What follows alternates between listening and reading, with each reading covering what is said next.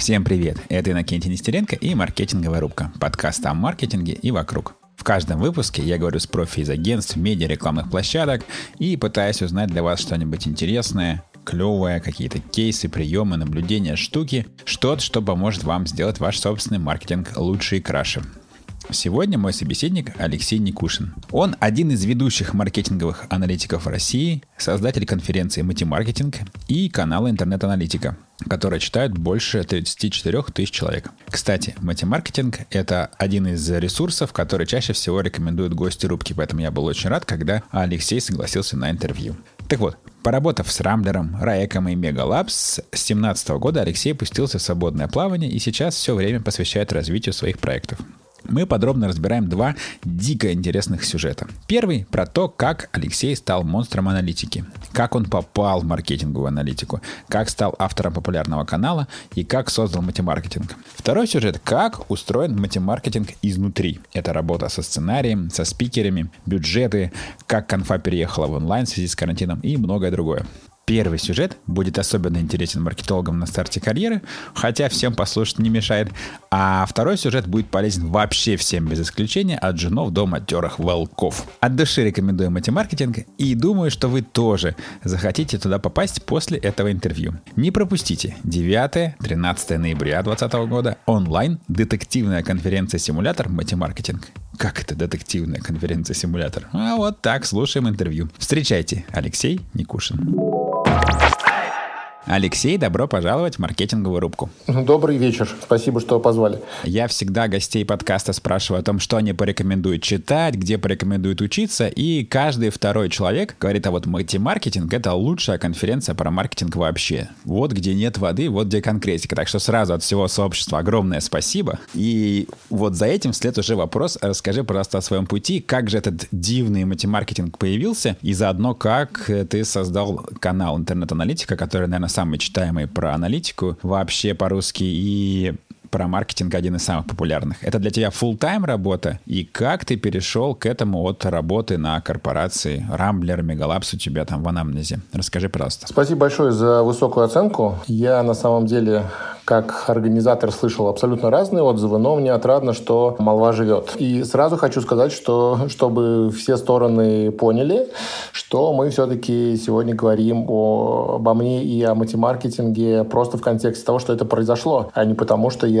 напросился с этой темой. Вот сразу скажу, что Иннокентий мне сам прислал эти вопросы, и я его не просил говорить со мной о матемаркетинге. Да, я сам захотел. Это все вопросы мои, как и всегда в моем подкасте. Нет ни одного вопроса, который я не хочу задать, однозначно. Вот. И теперь, когда мы все выяснили, я расскажу свой, на самом деле, путанный опыт, который привел меня там, где я сейчас есть. А вообще началось все с моего увлечения цифрами еще в школе. Я очень любил физику, и физику, я считаю, она очень хорошо ставит э, голову на место. Ты начинаешь понимать взаимосвязи. А математику я понимал в меньшей степени, наверное, но, тем не менее, мне тоже нравилась грация геометрии, и э, периодически я был в восторге от тех э, лаконичных решений, которые предлагала школьная алгебра. Институт, конечно, на первых порах немножко разрушил всю эту картину, потому что я очень долго не въезжал в, например, там, в интегральное исчисление, но потом, когда я для себя понял физический смысл многих физических величин, функций, производных и всего остального, я начал понимать, что с помощью этого можно, в принципе, все описывать. Ну и почему я вернулся вот к школе и к институту? Мое знакомство с цифрами и с обработкой данных началось в университете. Сразу скажу, я учился в университете связи и информатики в Самаре. Это город-миллионник, а приехал я туда из очень маленького села в Ульяновской области, в котором, если говорить абстракциями, население примерно в 6 раз меньше, чем сейчас количество подписчиков в интернет-аналитике. Там живет где-то там 6 тысяч человек. Я вот там учился в школе, где было 160 человек. В общем, прям вот для меня это был прям путь откуда-то вот с такого днища, что вот этим не горжусь, не каюсь, просто это вот есть. Ну и, собственно, я студент, мне 18 лет, и у меня меня проблемы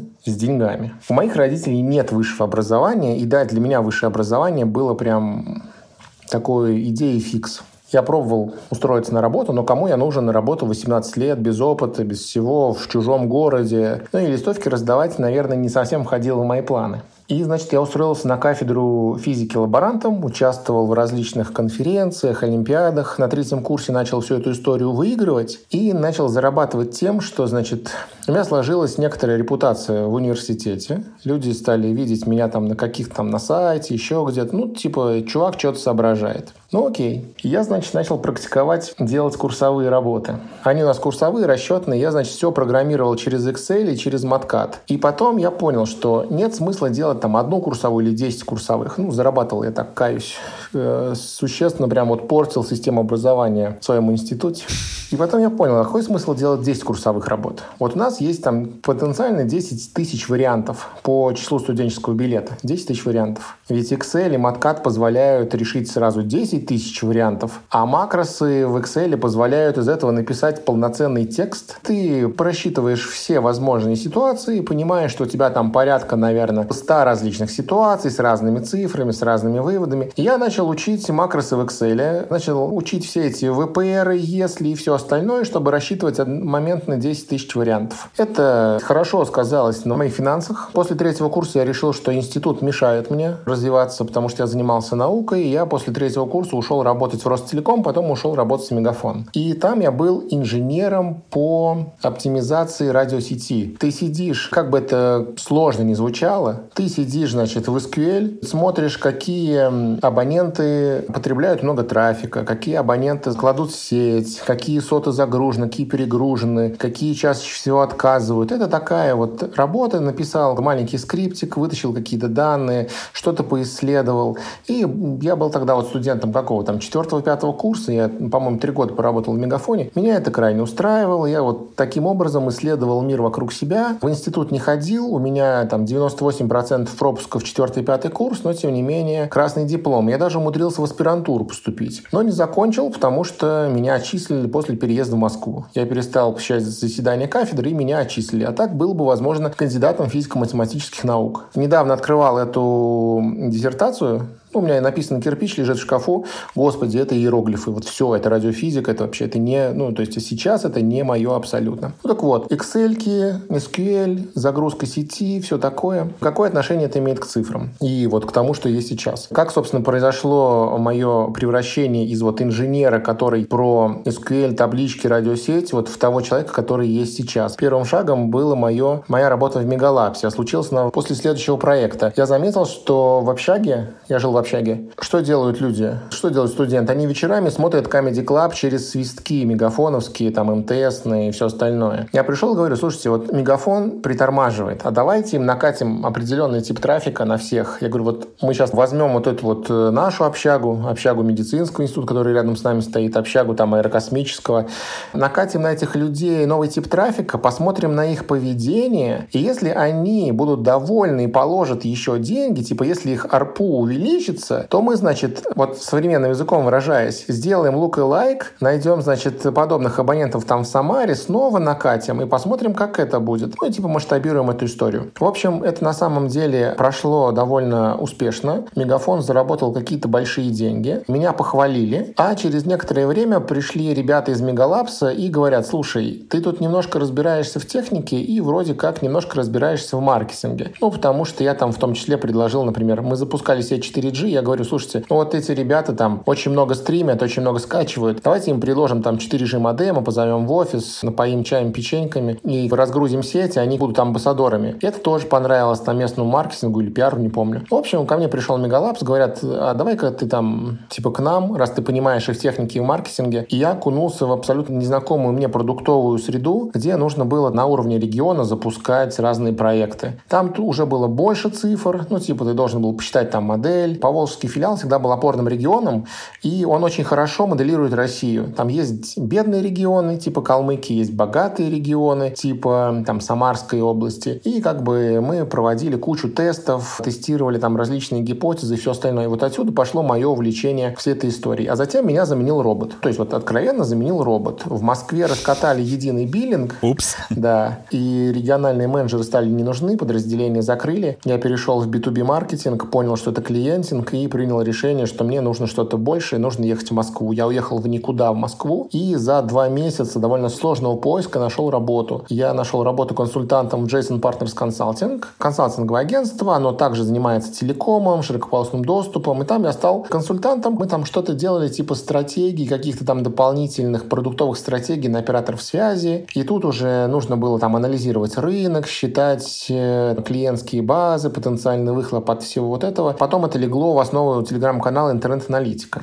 Но самое интересное со мной, как бы вот этот вот вектор, он, наверное, именно сложился в Jason Partners. Потому что однажды ко мне подошел э, заместитель генерального директора и сказал, слушай, а давай ты будешь не просто ходить на конференции отраслевые, а значит слушать внимательно, что говорят со сцены, находить узкие места, про которые не говорят, и типа предлагать нашу экспертизу для того, чтобы они ее могли использовать не только для техники, там, для своей, но и там в том числе для пиара. И самый показательный кейс, наверное, это рынок M2M, это 2015, начало 2015 года. Типа там э, Мегафон говорил то, что у него самый большой трафик M2M, МТС говорил, что у него самая большая абонентская база M2M. И значит, я говорю, слушайте, вот вы говорите одно, а вы другое. Давайте мы, как независимое агентство, придумаем ряд метрик, по которым вы можете друг друга сравнивать. Эта история там всем нравилась. У меня стало получаться продавать исследования, и я начал, значит, просто понимать, чем отличаются различные мероприятия друг от друга. Есть откровенно пиарные мероприятия, когда приходит человек на конференцию, чтобы отчитаться об успехах, а есть более или менее практические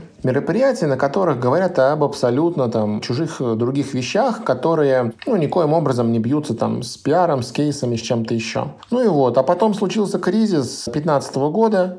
Консалтинг в привычном виде стал никому не нужен. Да и сам я был всегда апологетом не догматики, когда ты что-то там придумываешь, там читаешь и, так скажем, натягиваешь собственную сову на чужой глобус, когда там что-то увидел и перенес это там на российские реалии. А как-то стал больше поэтому. Типа вот есть там данные клиентские, нужно из собственных данных исследовать. Ну и об этом говорили сами операторы, то что там мы там в своих клиентских данных нарыли вот это, мы нарыли вот это. Я понимал, что а, будущее за большими данными, хотя и не делал никаких шагов в направлении всей этой истории. И финальная часть моего вот этого затянувшегося, наверное, повествования — это работа а, в РАЭК. Я туда перешел как раз в разгар кризиса 2015 года. Сережа Плугутаренко сказал, что у них большой скоп задач по аналитике, это публичные исследования, это экономика Рунета, еще что-то. Я тогда сказал, что, ребята, я вот заведу канал интернет-аналитика, в котором буду публично размещать там исследования, которые в открытом доступе, и пытаться их как-то интерпретировать. Это вот та моя работа, которую я делал в JSON Partners, только в JSON Partners я все это размещал в большой такой Excel-табличке, а вот будучи там в РАЭК, я сначала это делал во внутреннем чате, где там собирал новости и писал короткую интерпретацию, что значит, что будет, как с чем бьется, потом начал писать в телегу. Ну, надо мной, конечно, посмеялись, сказали, кому нужна аналитика. Ну, 30 человек тебя будут читать. Ну и окей.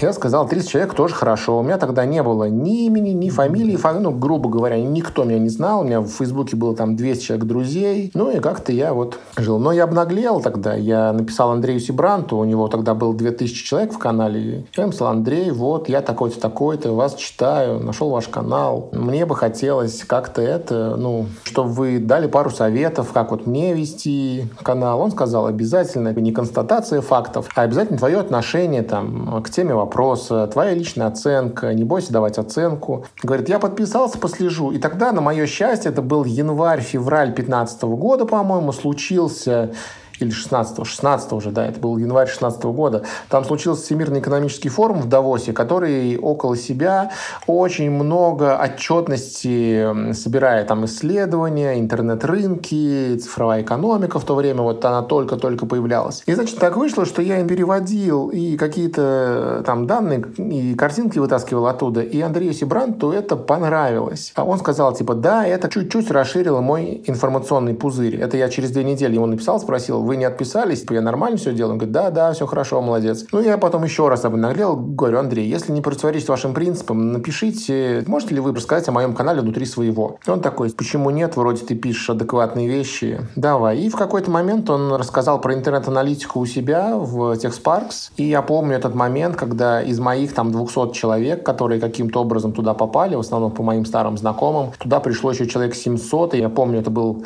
не помню день, но это был 13 часов 15 минут, когда ко мне пришло там 700 человек из канала Сибранта. И я думаю, это вот был именно тот костяк, который дал, ну, так скажем, вот пуш потом дождь написал, потом я стал попадать в подборки, ну и, собственно, вот волной меня выросло. Если мне сейчас задать вопрос, как прокачать свой канал в Телеграме, я не знаю. Я не закупал рекламу никакую никогда. Ну, там, грешил, да, в свое время подборками, там разные кросс-опыления друг друга, но это было на заре. Сейчас уже этого нету. Я всем говорю то, что интернет-аналитика, люди, которые в нее пришли, это, во-первых, люди, которые, я, будучи в РАЭК, а, довольно много выступал, светился на их мероприятиях, оттуда какая-то аудитория пришла. В Facebook я писал. Так как я немножко комментировал Телеграм, когда его блокировали, там очень много людей подписалось. Ну и потом я попал в подборку «Медузы» 12 декабря 2016 года, ко мне пришло сразу 3000 человек. И вот так я стал большим. Идея матемаркетинга пришла следующим образом. Рядом с каналом, когда в канале было 5000 человек, я думаю, блин, кто эти люди? Кто эти люди. Нужно создать чат. Я создал чат и думал, что меня читают какие-нибудь стратегии, исследователи, журналисты. Оказалось, что нет. Оказалось, меня читают маркетинговые аналитики, стратегии, маркетологи, продукты. Я говорю, а зачем? Они говорят, ну вот мы какие-то цифры из этих исследований используем для продуктовых стратегий, еще для чего-то. Я такой, ну окей. И собрал их в чате и просто сначала следил, о чем они будут говорить. Мы ввели дресс-код, как я это называю. Там каждый должен был представиться, рассказать о своей работе, ответить на вопрос, чему он может научить и чему он хочет научиться. И мы до сих пор сохраняем это правило. В чате за 5 лет или там за 4 года всего там 700 человек, потому что это мало. Но зато это классные люди, это руководители аналитики и маркетинга и там по продукту, ну, почти, наверное, всех крупных компаний. Я горжусь этим чатиком, потому что там действительно толковые люди. И в какой-то момент я ухожу из РАЭК, увольняюсь и говорю, ребята, вот э, надо что-то менять в жизни.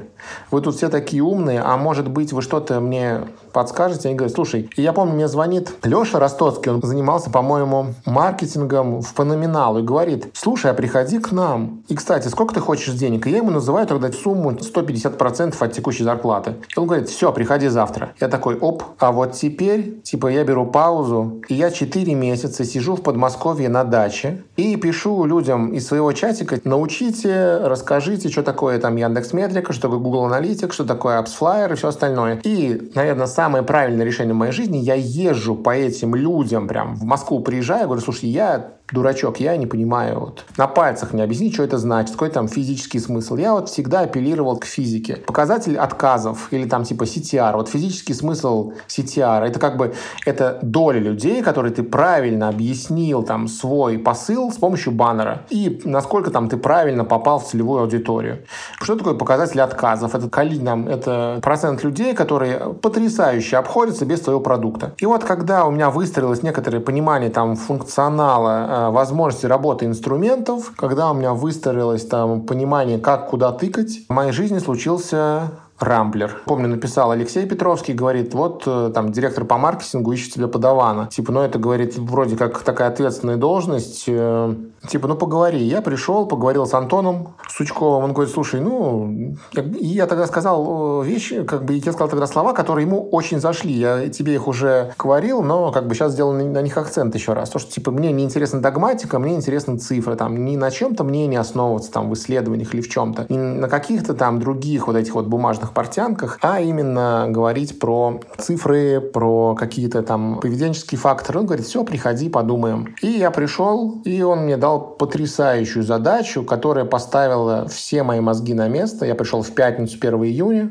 Видишь, я какие тебе 16 января, 1 июня, я прошу прощения, просто у меня хорошо с цифрами, я помню там даты, номера телефонов, ну, там прошло несколько лет, а я вот... Волшебно. Не то, чтобы я типа там готовился, просто вот, ну, у меня почему-то это есть. Заранее извиняюсь за вот эти вот... Не нужны никому подробности в датах. Это была пятница, он говорит, слушай, вот у нас есть типа 32 проекта, 10 каналов привлечения трафика, вот это плановые цифры. Собери, пожалуйста, фактически и скомпонуй этот отчет. Типа вот тебе доступ к Яндекс Метрике, сделай. Я такой, о, и говорит, в понедельник сможешь? И подколол меня, типа, ты же у нас лучший аналитик.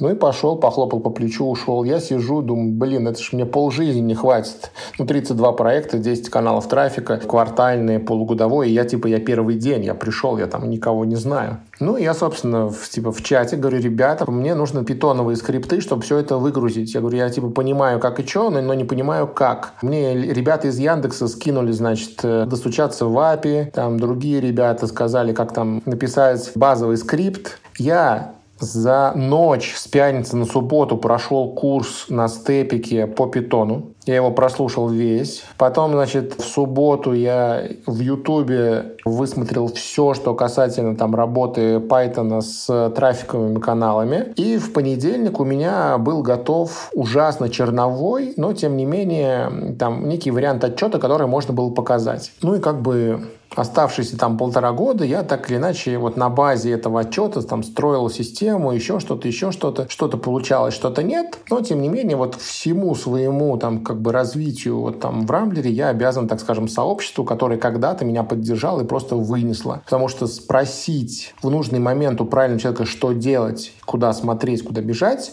это самое, наверное, правильное решение. Вот, и потом родилась как бы идея того, что, ну окей, у меня-то есть возможность спросить, а у большинства людей нету, а задачи-то все решают примерно одинаковые. И либо ты обладаешь хорошим нетворком, чаще всего случайным, просто знаешь, что человек веб-аналитик, он из e-commerce, а ты задаешь ему вопрос из области медиа, и он может быть некомпетентен не потому, что он не знает, а потому, что у него просто другая специфика бизнеса. Я думаю, вот что нужно делать. В чате происходят потрясающие беседы, люди задают друг другу вопросы, отвечают на них. Это нужно упаковывать в программу, программу и делать конференцию. Я, конечно, когда был в РАЭКе, принимал участие в э, программах там РИФа, РИВа, еще вот еще, но полноценно ни разу не делал. Мне было ужасно страшно делать матемаркетинг, мне там типа iMetrics поставили накануне, я еще боялся, думаю, переносить, не переносить. Потом думаю, ладно, все, мы будем делать. И в первый год ко мне пришло 650 человек, на второй год пришло 1700. Сколько в этом году придет, не знаю, потому что нужно приходить в онлайн. А в онлайн-конференции я не верю. И сейчас я думаю, я прям вот расскажу тебе все свои боли по поводу онлайн-конференции. Ну и вот случился этот матемаркетинг. Это я ушел из Рамблера, уволился, потому что я понял, что можно развивать свой проект, в нем есть потенциал, и мне нужна была какая-то перезагрузка. Я тогда уезжал в отпуск на 4 месяца. Я устроил себе что-то типа sabbatical, вот такое вот полную перезагрузку. Там была небольшая кругосветка, половина полсвета я объехал. Почти все, кроме там э, Северной и Южной Америки. И Африку, и Юго-Восточную Азию, и Новую Зеландию с Австралией. И вот приехал, я уже понимал, что мне в офис как-то не хочется. Поэтому я сейчас вот э, прям вот... Мне классно, что вот сейчас вот удаленка и все остальное, и можно откуда угодно работать. Вот раньше такого не было. Я решил, все, типа, попытаюсь, значит, сделать из себя какого-то там предпринимателя. И с мая по ноябрь мы готовили матемаркетинг 2019 года, мы очень много в него вложили силы всего, и ну, как бы он там проявил себя очень хорошо. Люди пришли, люди как бы в целом были довольны. Конечно, там есть несколько людей, которые писали плохие отзывы, но я считаю, что если пять человек из полутора тысяч или там из 1700 пишут, что им не понравилось, то это статистически незначимо, поэтому в принципе внимание можно не обращать.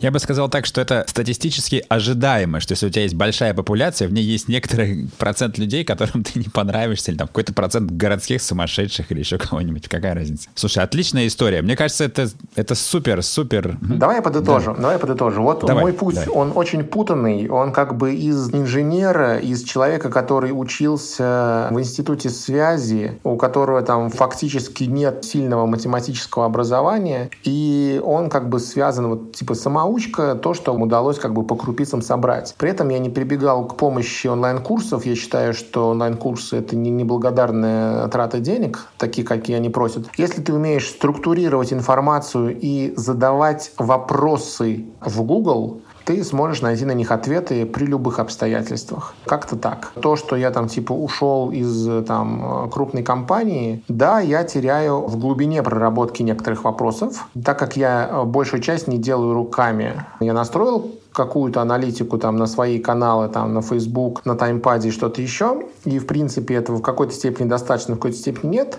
Я теряю глубину в некоторых э, моментах, но, тем не менее, видимо, развиваюсь просто там как маркетолог, как э, продюсер, как сценарист. И мне от этого отрадно. Я не то, что как бы, я горжусь тем, что мне платят за то, что я делаю, а не то, что я делаю то, за что могли бы платить. То есть я вот пытаюсь перевернуть эту систему и пока чувствую себя комфортно. Супер, спасибо, что поделился. Мне кажется, это дико поучительно в куче моментов. И, пожалуйста, все, кто у нас только начинает карьеру, внимательно послушать этот рассказ, может быть, второй раз. Здесь масса полезных советов о том, как двигаться и как на самом деле вообще устроена карьера.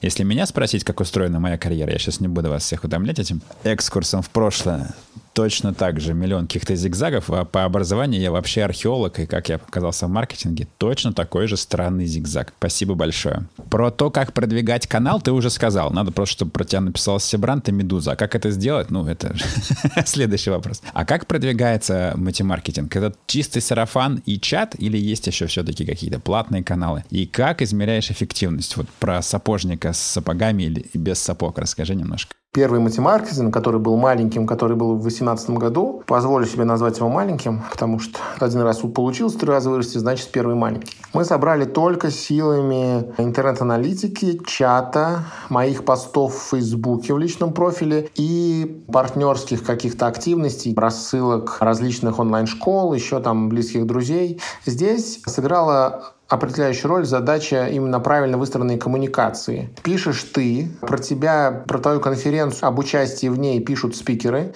Если правильно дать спикеру понять, почему ему стоит в своем профиле в Фейсбуке написать про маркетинг, про выступление на нем, это как бы работает, это конвертит. При этом мы спикерам никогда в жизни не давали никаких ссылок с UTM-метками. Мы не будем считать, сколько ты сделал нам переходов или чего-то еще.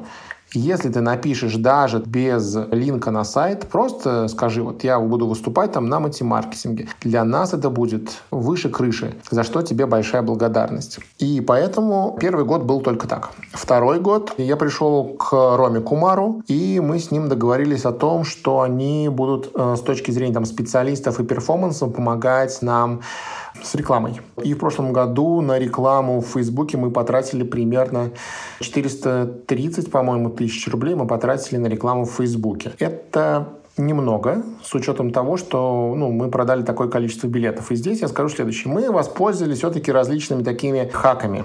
Первый лайфхак. Разместить объявление на HeadHunter, пока это еще можно. Размещаешь объявление на HeadHunter, типа еще аналитика, еще директор по маркетингу, еще кого-нибудь еще. Тебе открываются тысячи резюме специалистов. Парсишь их, собираешь оттуда номера и почты, формируешь из этого сегмент для Фейсбука, льешь туда трафик. Ну, потом собираешь лук и собственно, используешь эту аудиторию. Второе. Ретаргетинг всех тех, кто зашел на сайт. Это дешево, это понятно. Ты из Телеграма всю жизнь лил на свой сайт, потом, значит, собрал ретаргетинг, показываешь им рекламу в Фейсбуке, во Вконтакте, например. Третье. Есть такая история, как Wi-Fi радары. Купил радар, положил его в рюкзак, и ходил по метапам, по всему, смотрел, значит, сколько людей пришло, сканировал всю эту историю. В основном это было связано с e-commerce. Потом мы на них таргетировали тоже. В общем, я вот за такие истории партизанского маркетинга, за какие-то истории, связанные с э, поиском аудитории с помощью таких дешевых каналов. Ну, потому что прийти на бесплатный метап, это, с одной стороны, с людьми познакомишься, там, как-то пообщаешься, послушаешь, что говорят. И другое, то, что ты вот как-то соберешь э, репрезентативную аудиторию. Вот так, да, основной канал прошлого года — это таргет в Фейсбуке и, опять же, партнерство с, уже с онлайн-школами, с каналами Яндекса, с крупными компаниями другими и большое количество дружественных нам телеграм-каналов. Этого хватило. В этом году, я думаю, будем развиваться также, но подключим еще средства массовой информации и крупные порталы тематические. Я надеюсь, что это придаст нам дополнительные охваты и позволит сконвертировать людей в онлайн. Потому что в этом году у нас онлайн. Маленькая ремарка. Роман Комар Вяз был тоже маркетинговой рубки, большой мастер перформанса. Всем слушать с ним выпуск рекомендую. И да, супер приемы насчет Headhunter очень люблю. И с Wi-Fi и радаром просто дьявольской хитрости кейс. Аплодирую. Супер, спасибо большое. А что же с онлайном? Как перенести? Вот я мучаюсь с ивентами, не такими, конечно, крупными, но тем не менее, у нас очень все хорошо было в офлайне, и совсем не так хорошо в онлайне. Как, как вы собираетесь переносить свою атмосферу, свою программу в онлайн? Я тебе сейчас первому говорю об этом. Чем раньше ты публикуешь подкаст, тем быстрее аудитория узнает о наших ноу-хау, если это можно так сказать. Но, честно, пока еще даже не все члены команды знают, как это будет выглядеть. Спасибо. Так вот, Сначала расскажу, как мы к этому приходили. Все-таки за весну и за лето я успел поучаствовать в различных онлайн-активностях разных брендов и понял, что это абсолютный трэш. За это не то, чтобы нельзя брать деньги, за это нужно доплачивать, чтобы... Доплачивать, да, абсолютно точно. А, ужасный мучение, ужасный звук в Фейсбуке, пережатые видео, постоянно отвлекающийся спикер, который медленно говорит что-то в свою камеру с ноутбука, ты видишь три его подбородка, его люстру, да, и тебе кажется, что, господи, что происходит, почему я это смотрю. Ты смотришь, сколько еще людей вместе с тобой смотрят этот стрим в Facebook, понимаешь, что ты один смотришь его. У меня вот я скрины собирал, типа там один человек смотрит стрим, два человека смотрят стрим, думаю, господи, это вот я? И это как бы, типа, с той стороны маркетолог смотрит или там пиарщик смотрит, господи, кому это надо? Ну, в общем, я не верю. Я не верю в онлайн-конференции, которые вот делают вот так. Я верю в то, что если что-то происходит в интернете, это не конференция, это совместный просмотр.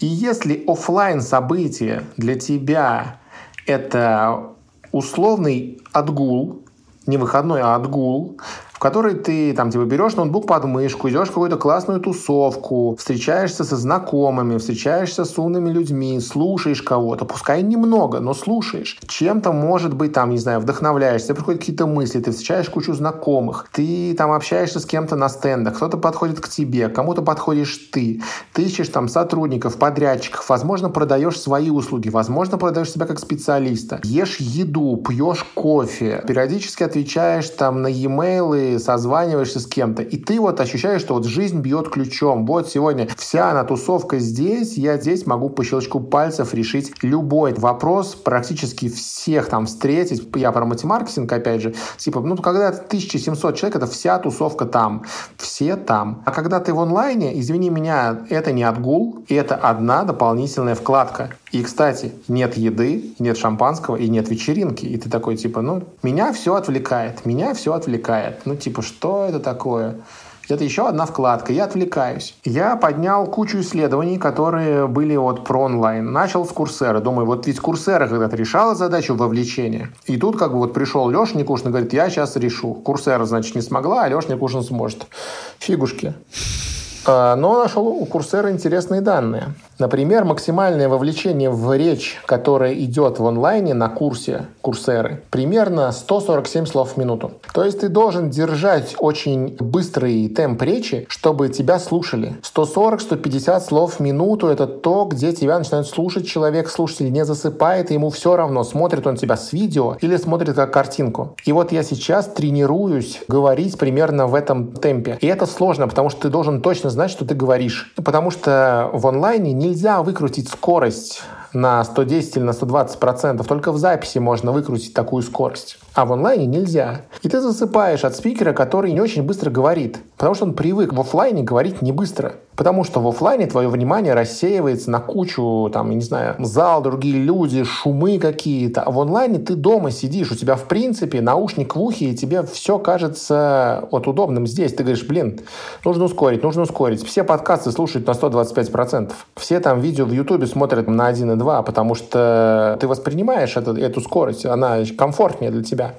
Вот, это первый момент. Второй момент где понять, когда мы развиваемся в интернете и пытаемся сделать что-то в онлайне, мы должны жить по законам медиа. Мы должны как бы решать задачи с помощью э, каких-то медиа возможностей. Когда мы говорим про задачу там решить как ваш там задачу по управлению или по развитию HR бренда, в офлайне мы ставим стенд В онлайне, наверное, мы лендингом эту задачу не совсем решим. И поэтому я пока не буду раскрывать секреты, как мы это решаем. Придете, посмотрите. Это будет общедоступно. Пока не буду говорить как. Но огромное количество процессов из офлайна в онлайн нельзя перенести как есть. Поэтому нужно придумывать некий сценарий вовлечения людей в онлайн-тусовку. Потому что онлайн-конференция, которая есть сейчас у большинства людей, если смотреть, так скажем, чужим взглядом, не взглядом организатора, это набор каких-то смысловых кирпичей, которые не очень связаны между собой, которые по каким-то причинам я должен прослушать или отдать им свое внимание, или еще как бы денег за это заплатить. У меня, как там у слушателя подобных э, историй, возникает вопрос, а почему? А почему вы мне не объяснили, что там будет? Если в офлайн зале я могу как бы понять, про что это, там выйти, зайти и сменить как-то там в другой зал уйти, то здесь не получается. Здесь как бы вот я вот должен включить аудиодорожку или видеосигнал, потратить какое-то количество времени, чтобы понять, о чем это. Я не могу ни перемотать вперед, ни перемотать назад. У меня этого не получается, потому что я не знаю, как с этим жить. И и это все мешает. И потом я думаю, а что чаще всего люди смотрят в интернете? Конечно же, Netflix. Пойдем дальше. Давайте копнем глубже. Что люди смотрят в Netflix чаще всего и что больше всего досматривают? Сериалы. Давайте включим жанр. Какие жанры они смотрят? Детективы. А ведь аналитик, он в чем-то детектив. Он же тоже роется в данных, пытается что-то найти, вычленить какие-то смыслы, что-то еще. А какой сериал завладел умами и, там, не знаю, всех гиков в последнее время? «Черное зеркало». А что если попытаться переосмыслить онлайн-конференцию. И вот Многие говорят, а какой смысл в онлайн-конференции? Все же это все же отложенный контент. А отложенный контент получается очень похожим на некий, на некий курс. А курсы, какие сейчас у нас популярны? У нас сейчас популярны симуляторы. А что если мы в рамках матемаркетинга сделаем, скажем так, аналитический детективный сериал с возможностью выбора персонального сценария – у нас в онлайне будет четыре потока, каждый из которых в конкретный момент времени демонстрирует развитие той или иной ситуации. И вот только с тобой опять делюсь. Первый день мультимаркетинга. Мы эмулируем историю. Именно сегодня вы получили позицию главного аналитика в крупной компании. У вас есть сайт с огромным трафиком, у вас есть приложение, у вас есть э, хранилище данных, у тебя есть несколько аналитиков, маркетологи, финансисты, генеральный директор над головой, инвесторы, вся вот эта вот корпоративная ботва. И тебе задают вопрос, ты главный аналитик, что дальше? И у тебя четыре варианта, и мы сразу тебе даем четыре трека. Первый трек, типа, мне нужно поговорить сейчас с финансовым директором, с директором по продукту, с SEO, с главным по маркетингу, чтобы понять, на какие метрики мы смотрим, какой стратегии мы придерживаемся, куда мы бежим. Сценарий номер два. Я пойду к инженерам и спрошу, что у нас есть в хранилище данных. Ну, типа, вот, может быть, я больше не про маркетинг, а больше про технику. И я иду к чуваку, который про хранилище данных. А может быть, я не понимаю, на чем мы зарабатываем, зарабатываем, потому что я только пришел в компанию. И мне нужно прийти к финансисту и сказать, чуваки, а расскажите мне про ваши процессы, про то, на чем вы именно зарабатываете, я декомпозирую это все до юнит-экономики. Мы проводим первую сессию. Ты понимаешь, ага, ты там посмотрел, например, про продуктовую историю, а во второй сессии мы тебе говорим, ты главный аналитик, тебе нужно отвечать за маркетинговую аналитику, за продуктовую, за веб и, собственно, там за хранение, доставку и обработку данных, чтобы в ней там ничего не пропадало. Что тебе ближе на этот раз? Какую задачу ты сейчас решаешь? И ты, например, говоришь, вот мне нужно выстроить веб-аналитику так, чтобы я мог в любой момент времени оценить эффективность маркетинговых каналов и управлять этой эффективностью. И ты снова переходишь. И как бы таким образом мы тебя проводим по этому сценарию в первый день. И у нас будет там тема второго дня, которая несколько отличается от первой. Каждый день это симуляция твоей какой-то ситуации, в которую каждый аналитик, наверное, хочет попасть. Или наоборот не хочет попасть. Мы в онлайне. Онлайн отменяет границы, поэтому мы можем позвонить Симе Ахаве, мы можем позвонить в Бостон, мы можем позвонить моим друзьям и знакомым в Австралию, можем спросить мнение чуваков из Сингапура и Индонезии, и мы этим воспользуемся. Поэтому, если офлайн матемаркетинг шел два дня с утра до вечера, то онлайн матемаркетинг будет идти пять дней с 9 ноября по 13 ноября, с понедельника по пятницу. Понедельник, среда, пятница, утро вторник, четверг, вечер. Мы будем говорить со Штатами, будем говорить с там, Африкой, Индонезией, Сингапуром, Австралией, для того, чтобы понять, какие задачи решают люди с тех частей света, чтобы понять, какие инженерные мысли сейчас есть там в Штатах. Мы предзапишем часть контента, Потому что часть людей, которые я бы очень хотел привлечь, у них просто нет возможности уделить мне 40 минут времени. Это касается там вице-президентов по маркетингу крупных компаний, типа там Leroy Merlin, Спортмастер, Ламода, Тинькофф Банк. Есть несколько вопросов, ответ на которые вот от этих топов был бы очень значителен. Типа вот на этот вопрос там должен ответить именно человек из Озона, или там типа из Мегафона, или там из Сбербанка, или наоборот, там из какого-то агентства или еще откуда там, из сервиса. И мы, у нас часть контента будет предзаписана в виде интервью, часть контента пойдет из студии в рамках там столов, и часть контента, где-то 30%, будет вот Global, это Zoom. Мы всем нашим удаленным спикерам будем рассылать профессиональные камеры и даже будем давать камеру, ноутбук, звуковую карту и микрофон, чтобы картинка была классной. С ними созвонятся наши координаторы, скажут, как это все сделать. И, в общем, там очень много тонкостей, которые позволяют сделать классную картинку, классный звук. Честно скажу, онлайн-матемаркетинг мне в этом году будет себестоимость матемаркетинга на данный момент без маркетинговых затрат составляет 6,5 миллионов рублей на оборудование, потому что одна стриминговая машина стоит 700 тысяч рублей. 700 тысяч рублей стоит стриминговый компьютер. Брать его в аренду на 5 дней — это примерно половина его стоимости. Поэтому как бы мы не можем сделать весь контент бесплатным, но каждый день у нас будут треки, которые будут бесплатными. То есть там где-то 15-17% контента мы выдадим бесплатно людям под какую-то под дальнейшую подписку или под что-то еще. Ты в один момент времени сможешь смотреть только один трек, двигаться по одному. Я как маркетолог понимаю, что людям интересно интересно все-таки вот сценарий, поэтому часть сценариев будет закрыта, а часть будет доступна всем публично. И так как у нас выступают классные спикеры, так как у нас выступают э, люди со всего света, так как мы организуем канал в 4К, и у нас там все, надеюсь, будет хорошо, не будет крашиться, мы все-таки будем продавать доступ к онлайн-трансляции, но Доступ к онлайн-трансляции, к оформленной, к профессионально сделанной, к четырем потокам, к 80 докладам будет стоить всего 8 тысяч рублей. То есть 100 рублей за доклад.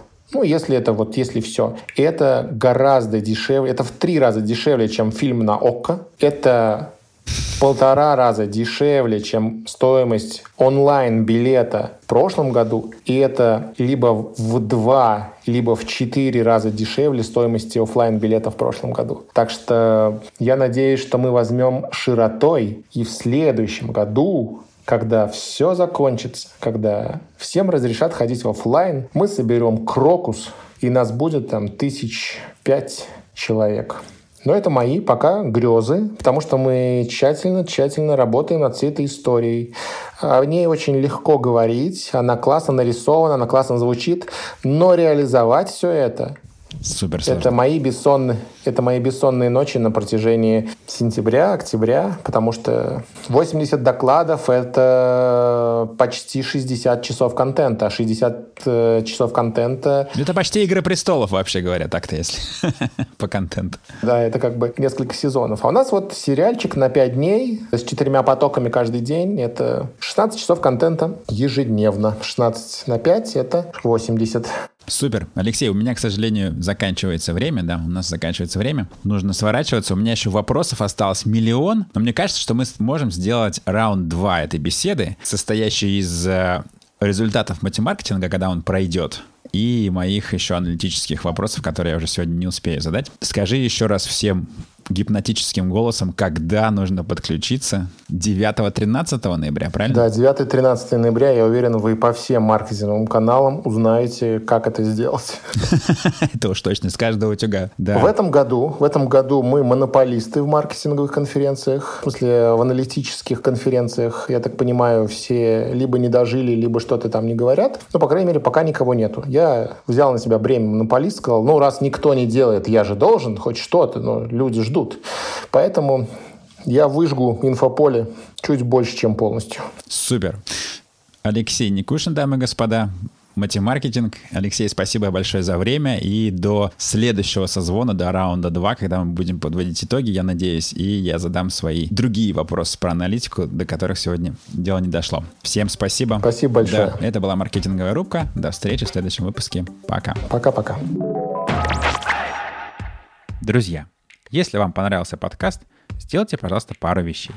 Во-первых, перешлите, пожалуйста, этот выпуск друзьям или коллегам, которым он тоже будет полезен. Во-вторых, пойдите, пожалуйста, на Apple подкасты, Google подкасты, Яндекс Музыку и все прочие места, где живут подкасты, и подпишитесь там на маркетинговую рубку. Ну, еще можно отзыв оставить. Буду благодарен за положительный. Почему это важно? Ну, во-первых, маркетинговая рубка — это хобби-проект.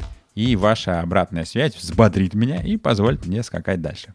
А во-вторых, чем нас с вами больше, тем мне проще будет добиваться аудиенции и брать интервью у разных крутых маркетологов и руководителей предпринимателей.